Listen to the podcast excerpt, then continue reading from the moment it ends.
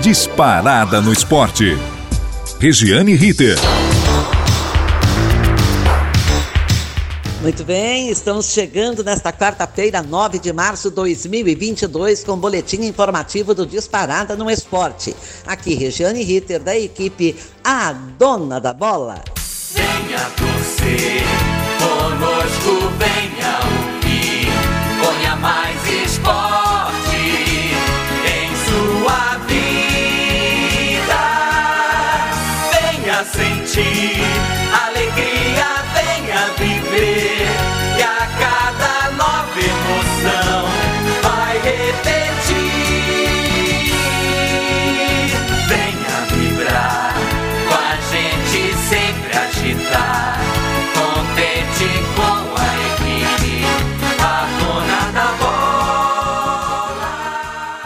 E começamos com a Liga dos Campeões da Europa, oitavas de final, jogos de volta, aqueles que decidem quem vai para as quartas de final. Mais uma população conhece o sabor amargo de uma derrota acachapante para o futebol alemão. Austríacos torcedores do RB Salzburg estão desolados com 7 a 1 aplicados pelo Bayern de Munique. Lewandowski marcou o primeiro, o segundo, o terceiro, todos no primeiro tempo. Aí ficou muito mais fácil e ele deixou para os companheiros o término, o fechamento de um placar que a gente conhece bem, 7 a 1. E o Salzburg teve a dignidade de fazer o gol de honra, nós também, em 2014. Nós também. O Bayern vai para as quartas de final. Já o Liverpool, que decepção! Nossa, por ter vencido a Internacional de Milão 2 a 0 na ida, praticou o antijogo, um futebol que eu diria sem medo de errar, covarde. Perdeu a invencibilidade, consequentemente o 100% de aproveitamento. Placar final 1 a 0 para a Inter de Milão, pouco para poder se classificar. Apesar de algumas bolas na trave, o time inglês não jogou para ganhar e podia. Agora, coisa feia, má vontade do time, tocando bola lá atrás, trocando bola com o goleiro, o menosprezo ao adversário e o desrespeito à bola e ao público torcedor. Mal, mas está nas quartas de final. É só o que interessa? Se é só o que interessa, então tá bom. O Klopp, o treinador, disse que poderiam ter vencido se quisessem. Ou seja, ele confessou que jogou para empatar ou perder de pouco o suficiente para se classificar. Aí não, né? Hoje tem mais, hein? Hoje tem mais. Em casa, o Manchester City recebe o Sporting de Portugal e o time de Pepe Guardiola entra em campo vencendo, sabe por quanto? 5 a 0. Será que aplica outra goleada ou vai fazer o mesmo que fez o Bayern? Praticar o antijogo, desrespeito ao adversário, à bola, enfim, a todos aqueles que vivem do futebol ou vivem com o futebol. A partida muito esperada desta fase será hoje na Espanha, o maior campeão da liga, 13 vezes Real Madrid contra o PSG, Paris Saint-Germain, uma única vez vice-campeão. É o PSG de Neymar, Messi e Mbappé. Na França, foi 1 a 0 PSG, gol de Mbappé no finalzinho da partida. Mbappé, que pode ser o carrasco do time espanhol e jogar pelo Real na próxima temporada. Eu, hein?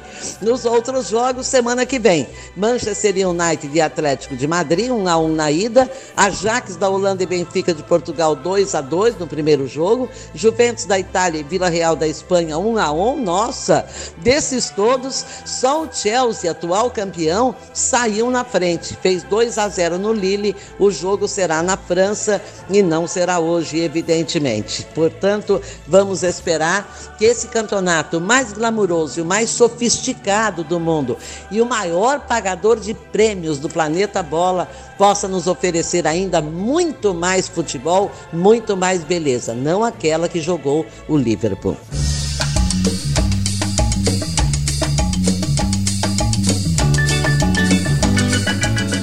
Champions League para Libertadores de América em reta final de repescagem que vai definir mais quatro clubes para a fase de grupos. Jogo isolado ontem, o América Mineiro não se dá bem jogando em casa, se bem que desta vez não perdeu. Empatou com o Barcelona do Equador 0 a 0, embora tenha buscado muito mais o gol, a ponto de ter sete escanteios a seu favor contra três do adversário. E só tem escanteios quem vai para o ataque. Evidentemente, o adversário mete em linha de fundo escanteio. Agora terá de vencer em Guayaquil ou empatar para levar para os pênaltis. Na fase anterior, perdeu em casa para o Guarani Paraguaio, venceu fora 3 a 2 e ganhou nas penalidades máximas. E por falar em pênalti, a sorte tem acompanhado a Ameriquinha, hein? Aos 45 minutos finais, pênalti para o adversário, o cobrador bateu para fora. E olha, não sei se batesse no gol, se o Jailson não defenderia, porque ele foi uma das grandes estrelas do time, deu uma segurada ali no adversário. Hoje tem Everton chileno e Estudiantes argentino, 19 horas e 15 minutos e às 21h30, o que promete ser um jogão. Fluminense e Olímpia do Paraguai, que atravessa a fase ruim. Três vezes campeão da Libertadores, o Olímpia não pôde, não pode ainda contratar por dívidas na compra de atletas. Essa é uma punição da FIFA. Já o Fluminense está em estado de graça, longa invencibilidade, campeão da Taça Guanabara, que é o primeiro do turno do Carioca, e chegou a hora de bater o Olímpia, acabar com essa seca que ele tem. Muito poucos encontros com o Olímpia, mas perdeu quando não podia perder perder. Amanhã tem Universidade Católica e The Strongest. Semana que vem, jogos de volta. Da Libertadores, vamos para a Copa do Brasil, que teve dois jogos abrindo a terceira e derradeira fase classificatória ontem. E na estreia do técnico Fabian Bustos, o Santos foi ao Piauí enfrentar o Fluminense local. Tomou um susto. O Flu marcou no primeiro tempo aos 42 e Ricardo Goulart só empatou aos 37 do segundo tempo. É, a decisão foi para os pênaltis, que sufoco. 5 a 4 Peixe que passou para a fase interessante da Copa do Brasil. O outro jogo também acabou empatado 2 a 2 Figueirense e Cuiabá. Nas penalidades máximas deu Cuiabá 4 a 2. Amanhã jogam Juazeirense e Vasco da Gama, Pouso Alegre e Coritiba. Semana que vem acaba. Agora, com relação ao jogo do Santos, sinceramente, eu acho que o Santos foi altamente prejudicado pela arbitragem. Teve um gol invalidado do Santos que, a meu ver, foi em perfeitas e legais condições e o juizão não deu. Mas tudo bem. Se tiver de ser, será com todos os obstáculos sendo ultrapassados pelo time que atravessa uma das piores fases de toda a sua história.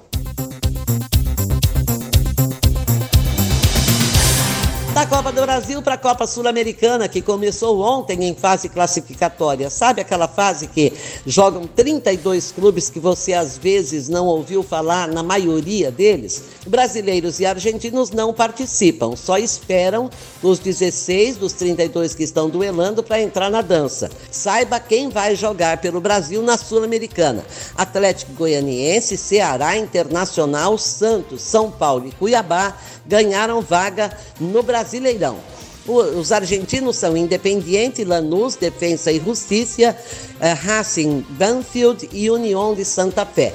Fechando a conta, dos 32 que estão jogando, 16 passam, somados aos brasileiros e argentinos são 12, 28, e serão introduzidos mais quatro os que perderem na terceira rodada da repescagem da Libertadores. Pronto, 32 clubes para a elite da Sul-Americana 2022.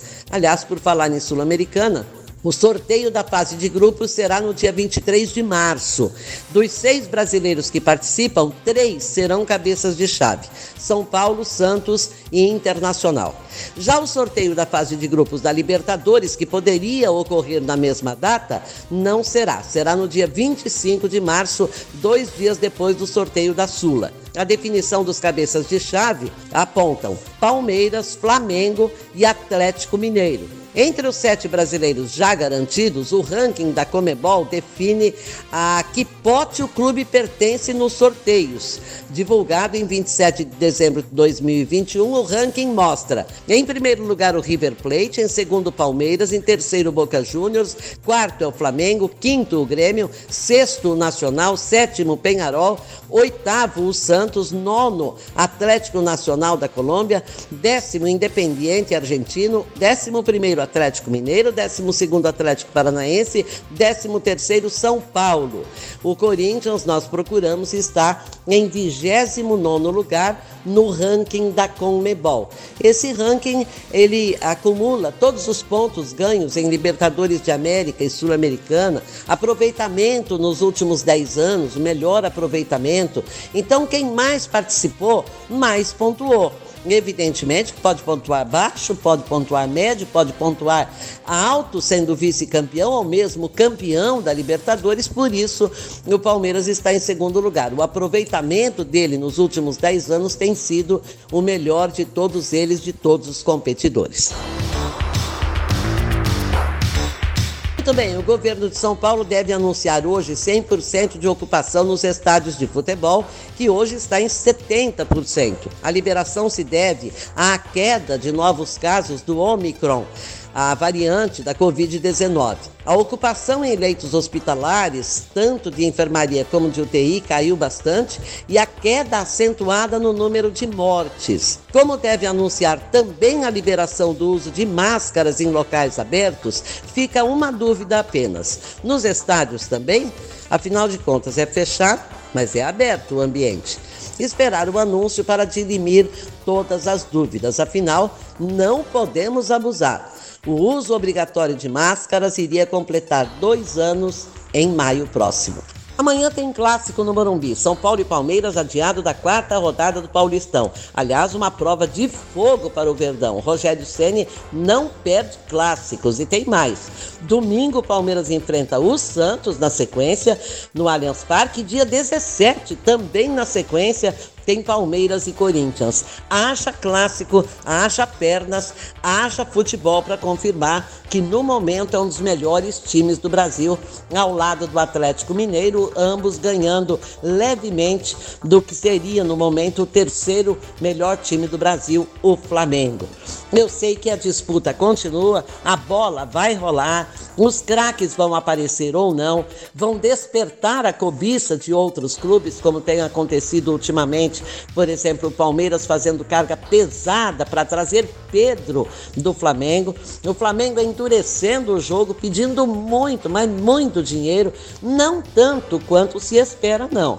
Palmeiras teria oferecido 110 milhões de reais por 80% dos direitos federativos do Pedro e mais dois jogadores do elenco do Palmeiras, evidentemente que não do time absolutamente titular. E o Flamengo teria pedido 138 milhões, mais o Patrick de Paula e mais o Gabriel Menino.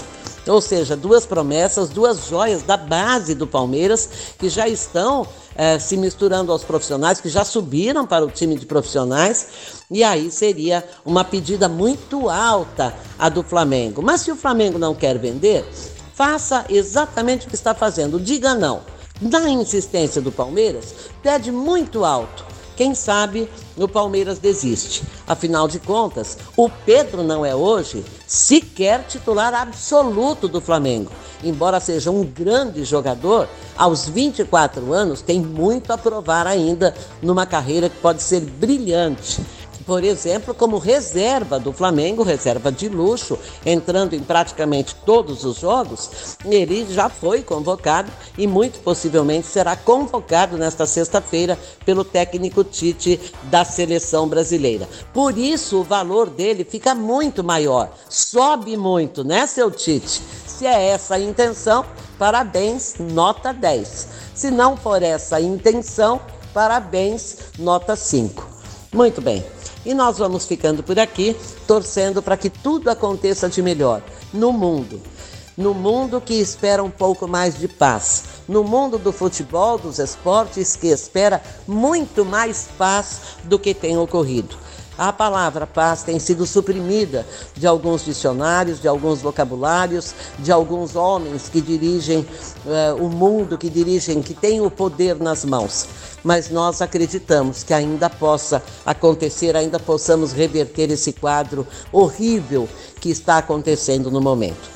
Muito obrigada a todos pelo carinho, pelo prestígio. Amanhã, no mesmo horário, estaremos aqui falando de esportes, principalmente de futebol. E obrigada a todos os parceiros que possibilitam que a gente vá para o ar todos os dias aqui na Rádio Gazeta Online. Na mesa de som, o comando é de Agnoel Santiago Popó, a supervisão técnica do Robertinho Vilela, coordenação da Rádio Gazeta Online, professor Renato Tavares, direção geral da Faculdade Casper Libero e Rádio Gazeta On, do professor Wellington Andrade. Uma ótima tarde a todos e até amanhã. Regiane Ritter. Disparada no esporte.